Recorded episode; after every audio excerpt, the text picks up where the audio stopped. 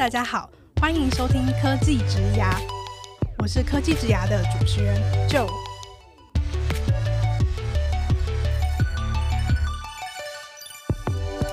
科技职涯是由 Cake Resume 制作的广播节目，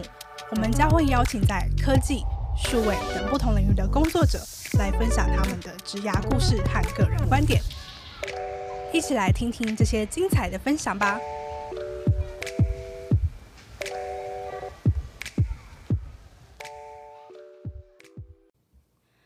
Hello，大家好，我是 Joe。如果你也是身处科技业的听众朋友，应该或多或少都考虑过海外职涯这个选项，因为不少知名的科技公司都发源于欧美等地。就算是在亚洲的据点，通常可能是在中国啊、新加坡这类的地方。但是呢，在台湾却有一个超级亮眼的例外，那就是台湾 Google。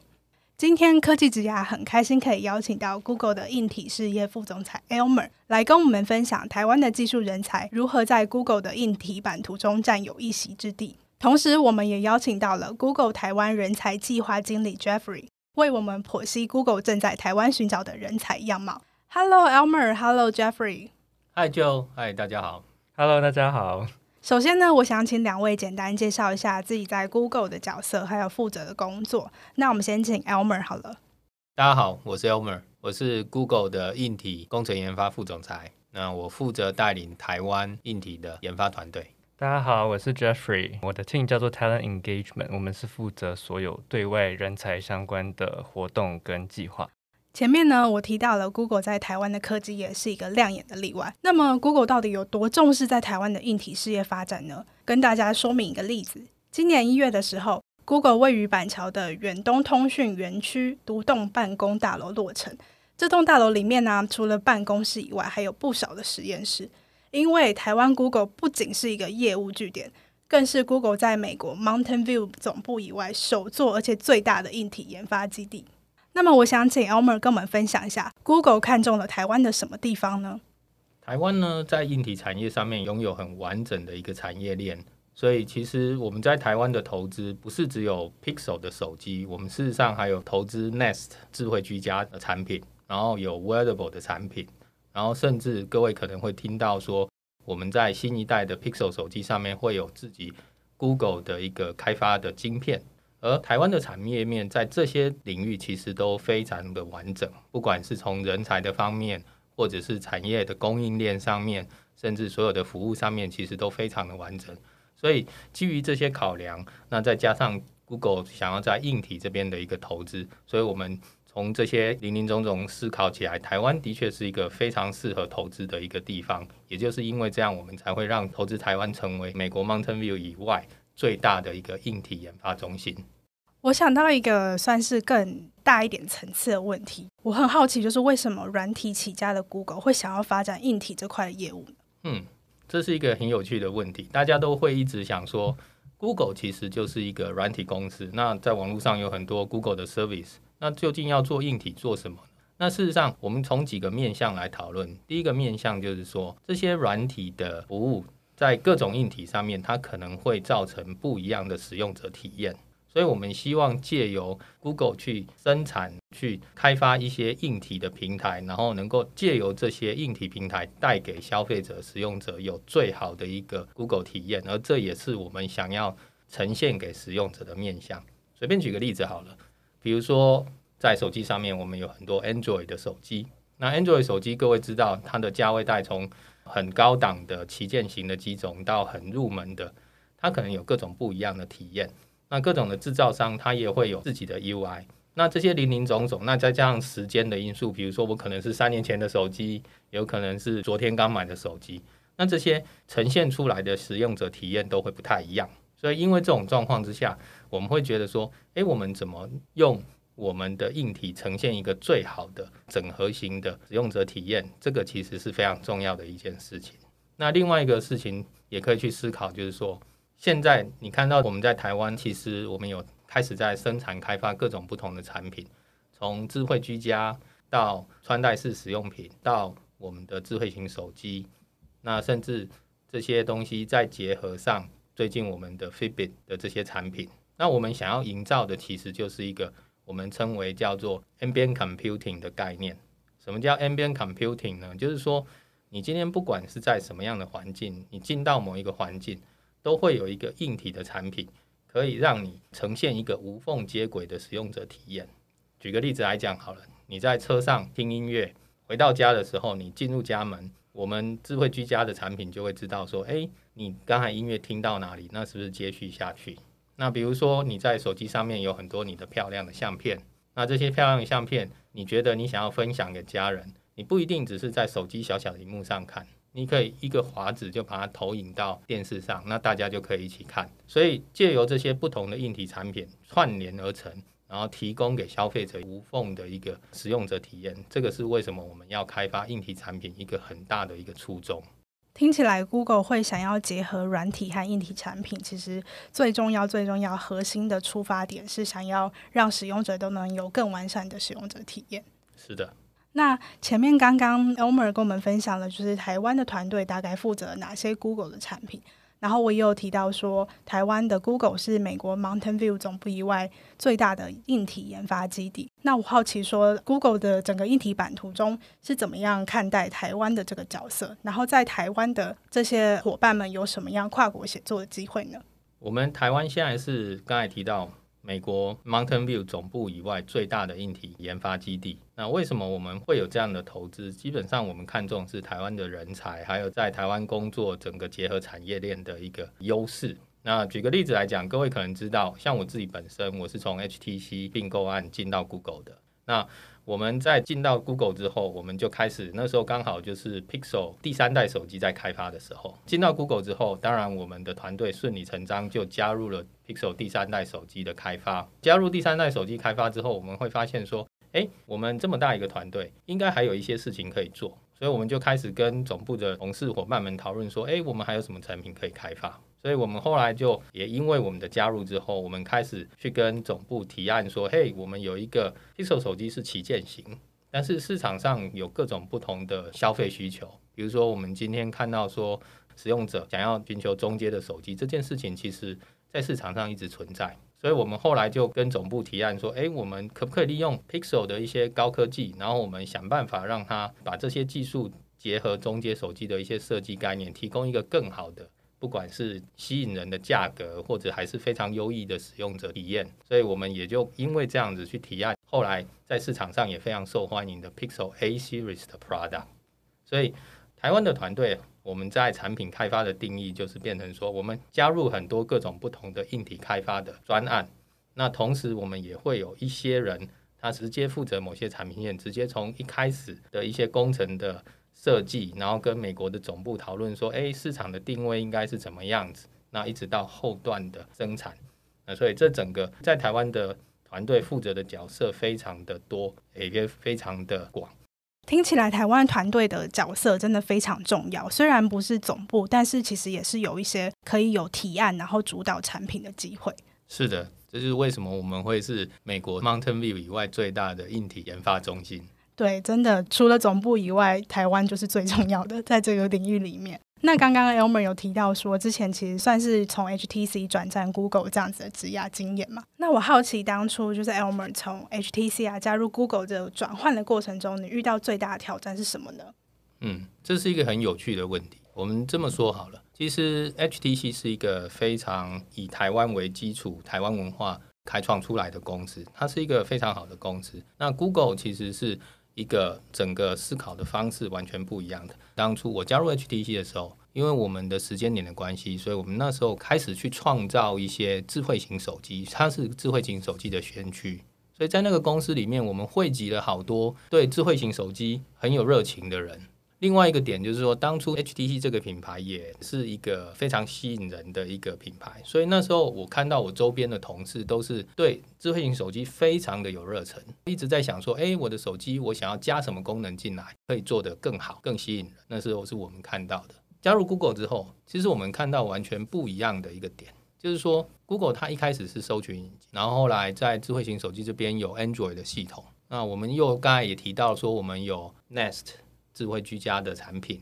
那有 wearable 的产品，甚至现在有 Fitbit 很多东西。所以 Google 在营造的其实是一个完全不一样的概念。我们不是只是 focus 在智慧型手机。那加入 Google 之后，我看到我遇到的同事是大家在思考的，我们怎么串联这些产品，营造出一个平台的概念。那借由这个平台，它可以提供各种各式各样不同的服务，那也让我们刚才提到的消费者的体验能够变得非常的好。那甚至再结合很多资料在云端啊，或者是又有什么样很特别的 Google 的服务啊，那可以营造出更便利的生活。所以其实两家公司的目标跟想法都不太一样。那这个过程，这个转折，当然也会让我自己变成是非常不一样的一个体验。从当初一直在思考说，哎，智慧型手机怎么做，做得会比较好，会更吸引人，每天都在想新的 feature。到现在，我们除了还是要把手机做好之外，但是我们也可能会去思考说，我们要怎么去营造跟其他产品串联成一个平台，然后提供一个更好的消费者体验。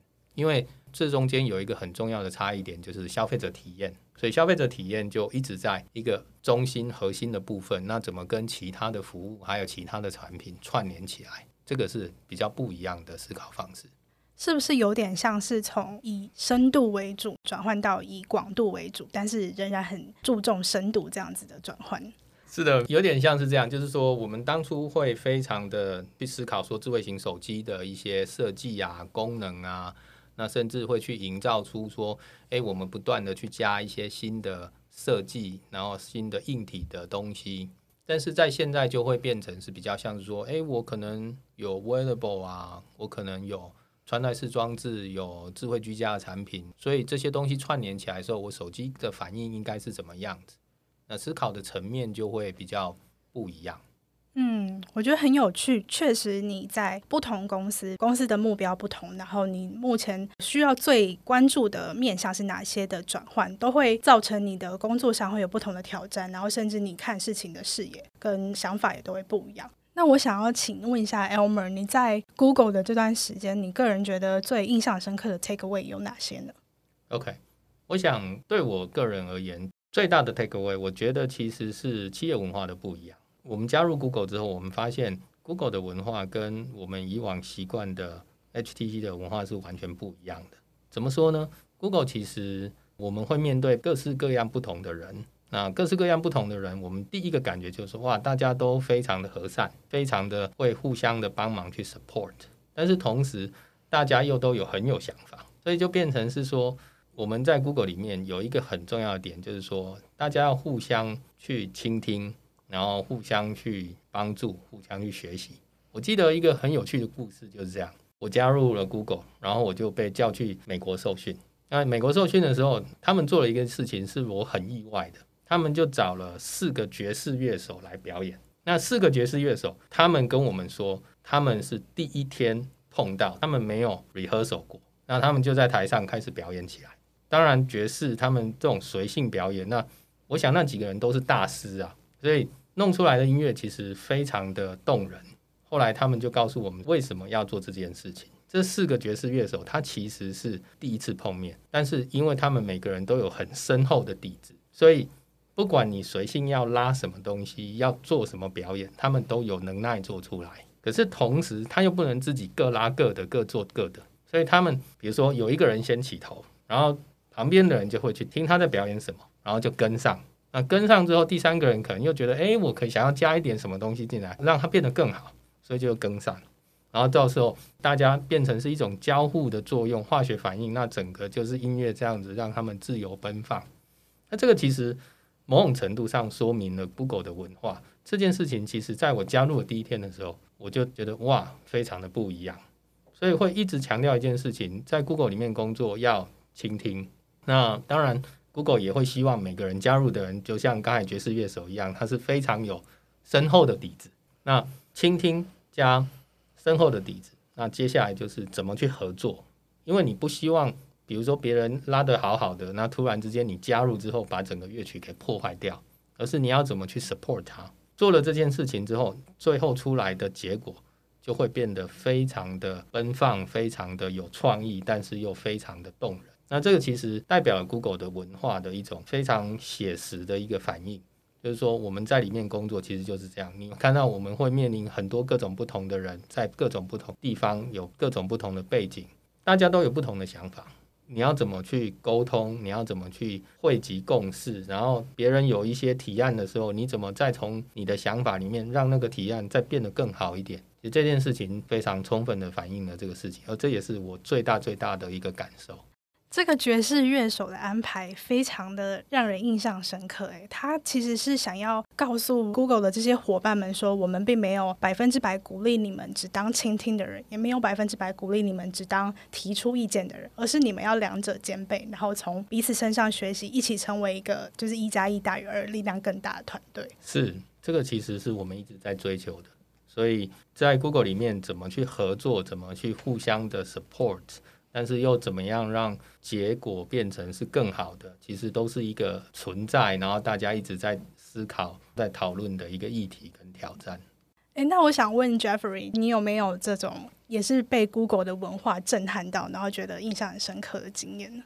嗯，我非常喜欢 Elmer 刚刚讲的例子，因为其实本来我在想说，哎，到底来 Google 之后，我学到的时候跟 Elmer 很像，只是因为我没有被受邀去美国听爵士乐，对，所以我没有这么好的启发。但在 Google 的分工，其实外人看起来可能会觉得非常的奇妙。我们分工非常细，而且每一个人要负责的领域都非常的专精。但在这个同时，我们通常不会像传统的公司，可能很多会有一个头，然后这个头下面会有很多的主管，这个主管在下面再有很多的人这样子。但 Google 比较像是一个平行的组织，非常的扁平，但每个人 report 上去可能都是不同的人。所以我刚才听到这个爵士乐的例子的时候，我就非常有感觉，我就觉得哇，真的也，就是我们每个人都很像是一个爵士乐手，就不会有一个指挥来告诉我们说，哎。今天该你演奏了，该另外一个人演奏了，但是我们每一个人是必须要同时演奏的。那再来，同时我们也有这一个办法去影响这个乐曲的发展，因为爵士乐其实每一个乐手他都可以去带领其他人往不同的地方走嘛。所以我自己也觉得来 Google 以后，这样子的沟通跟合作突然变得非常非常的重要，然后我自己也学到很多。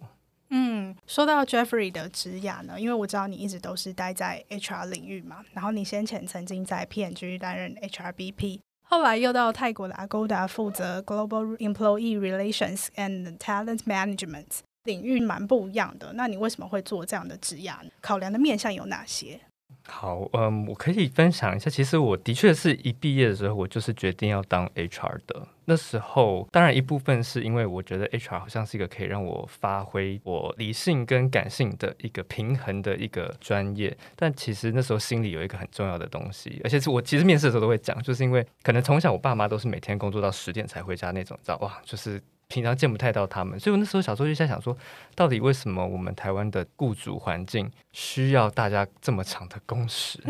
所以那时候其实是抱持着一点说，啊，说不定我可以帮忙改变些什么的想法来开始做 HR。那不过开始做 HR 以后就没有想那么多，就只想自己。所以后来我 career 的转换，其实我比较专注在说，去找到那个人可以去帮助生意的那一些团队或是生意模式。所以不管是像我在 P&G 的时候，我有一阵子是做 SK Two 的 HR。其实人就会直接影响这个销售量，所以我每天在想的问题是我怎么帮助这些人帮助生意。那后来到 Agoda 其实也是，因为 Agoda 其实有一半的员工以上都是客服，我怎么让这群人他们喜欢他们的工作，然后这个服务的结果可以让我们公司产出更好的结果。所以其实我后来想的都是这些问题。一直到那时候，有一个 Google 的朋友看到现在这个职缺来找我，他就说：“哎、欸，我看到一个我觉得好适合你的工作。”那那时候我一看那个 job description 的时候，我一点兴趣都没有。我觉得这个没有我在做的东西有趣啊，因为我现在在泰国，然后哇。就是每天泰式按摩，嗯、然后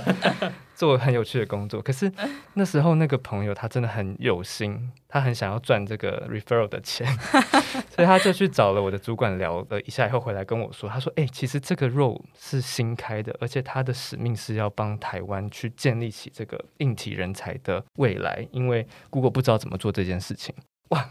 这时候就提醒了我说：“诶，当初我好像想要做 HR 的原因是，还是对这个台湾这个土地很有爱，很有热情，那想要帮他做点什么，所以那时候。就想说，好吧，如果连 Google 都没有办法请我回台湾，我可能就真的不会回台湾了，所以就决定要回台湾这样子。的确，我觉得这几年来，我们的团队跟整个 Google 一起在做的，就是怎么样去帮助台湾去准备好未来人才可能需要变成的样子，甚至说我们现在在想的更远，是怎么样让更多不在台湾、不了解台湾、不认识台湾的人会考虑来台湾，这都是我们现在在做的。我很好奇，当初那份 job description 到底写了什么？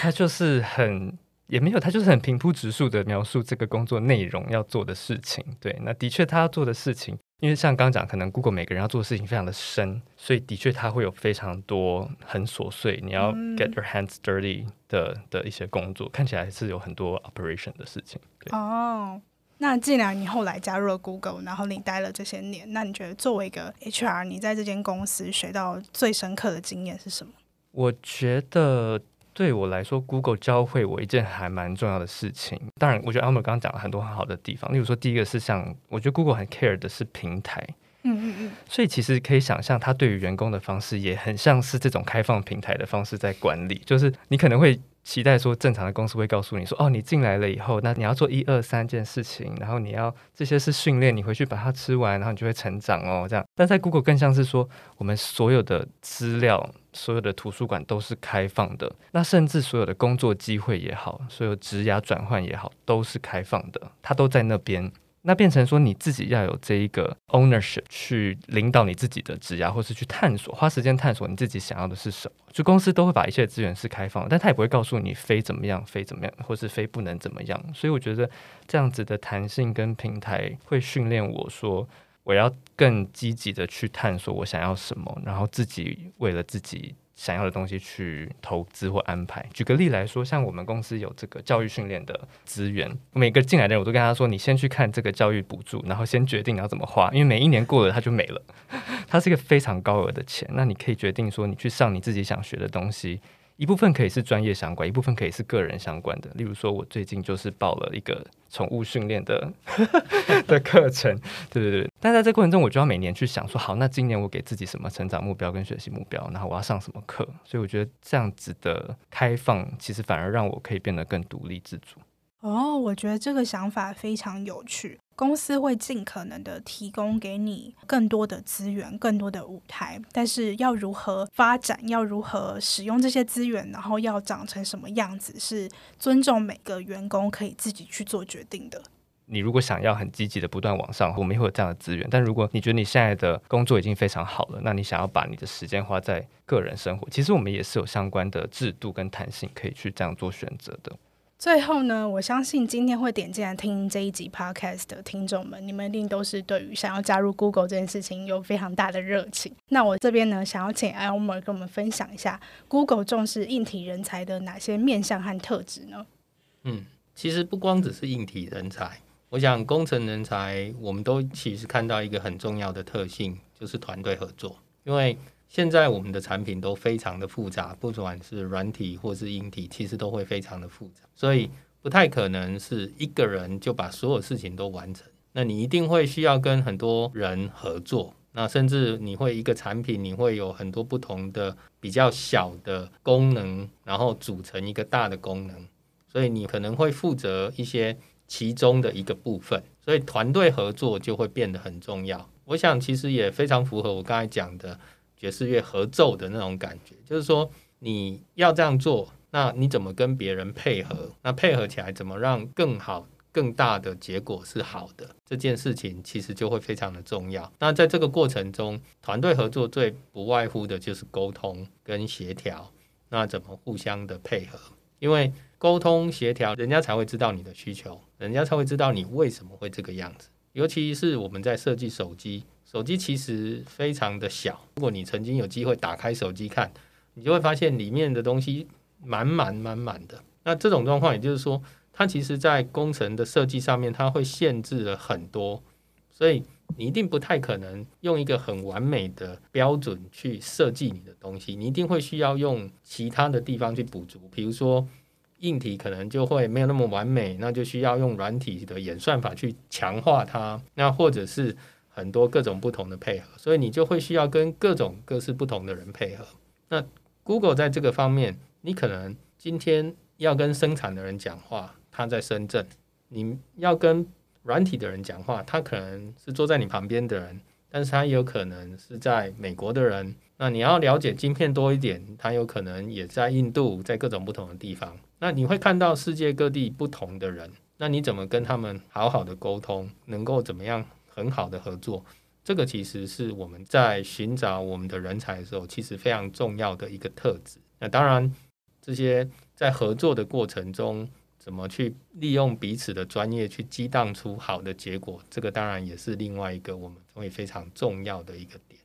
刚刚聊了蛮多台湾身为硬体研发中心的故事，但我这边也想为软体人才发问一题：台湾的软体人才有没有机会加入 Google 呢？我们台湾也有很多软体人才啊，比如说我们在讲 Pixel 的手机上面，其实就有很多软体的开发。我们在谈智慧居家的时候，也会有很多相关的软体。那甚至我们其实有各种不一样的软体的城市，不管是云端的东西呀、或者是服务。所以事实上，我们有很多各式各样的软体的人才需求。欢迎上我们 Google 的网站去看我们对软体人才的需求。我相信一定很容易找到符合自己条件的人。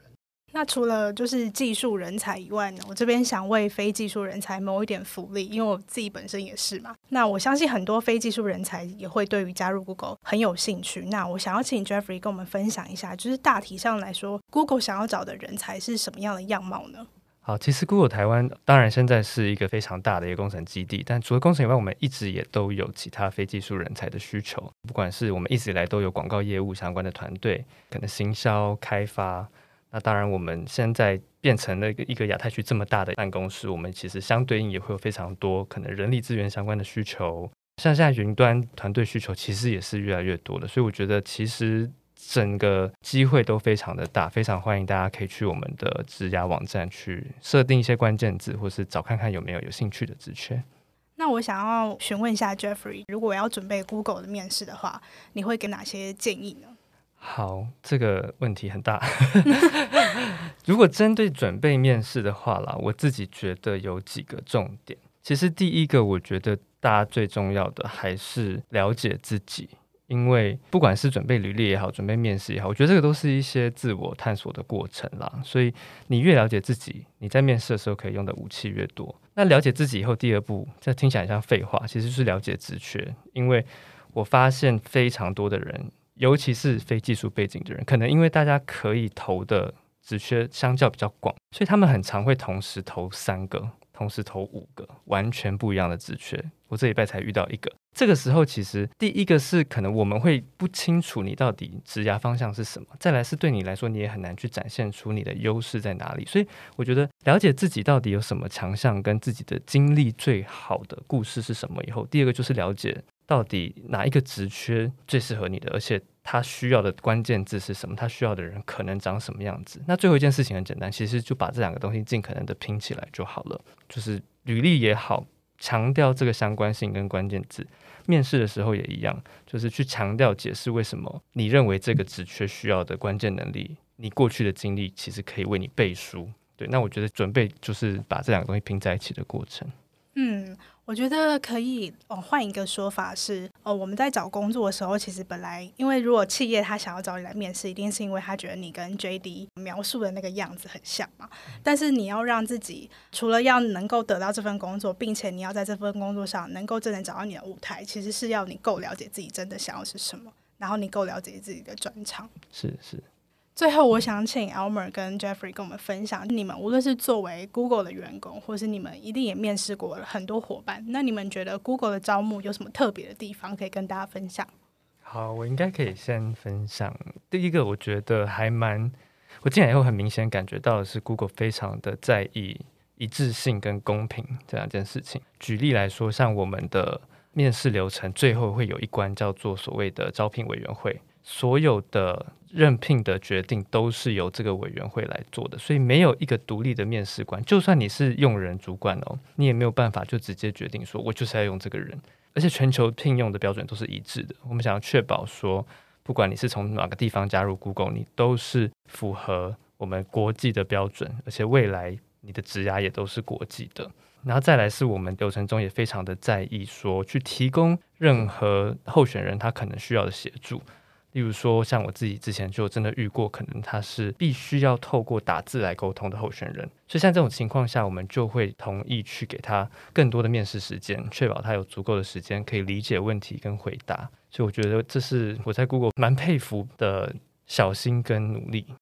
那我自己的感觉是这样的。因为我团队最近来了一个新的伙伴，那这个伙伴的背景比较特别一点，他其实是在美国发展很多年的马来西亚的华人啊。为什么会加入我们呢？因为当初我们找到他，然后跟他开始面谈的时候，他其实在美国的工作做得非常的好，他会决定加入我们。有一个很重要的点就是说，我们在面试的过程中给他的感觉，因为我们。公司其实非常强调包容性，所以因为每个人都会有一些特质是不一样，也值得我们尊重的。所以我们在那个面试的过程中，这个公司文化就会充分的反映在面试的过程。所以在跟他问答的过程，或者是在跟他互动的过程中，他会觉得说：“诶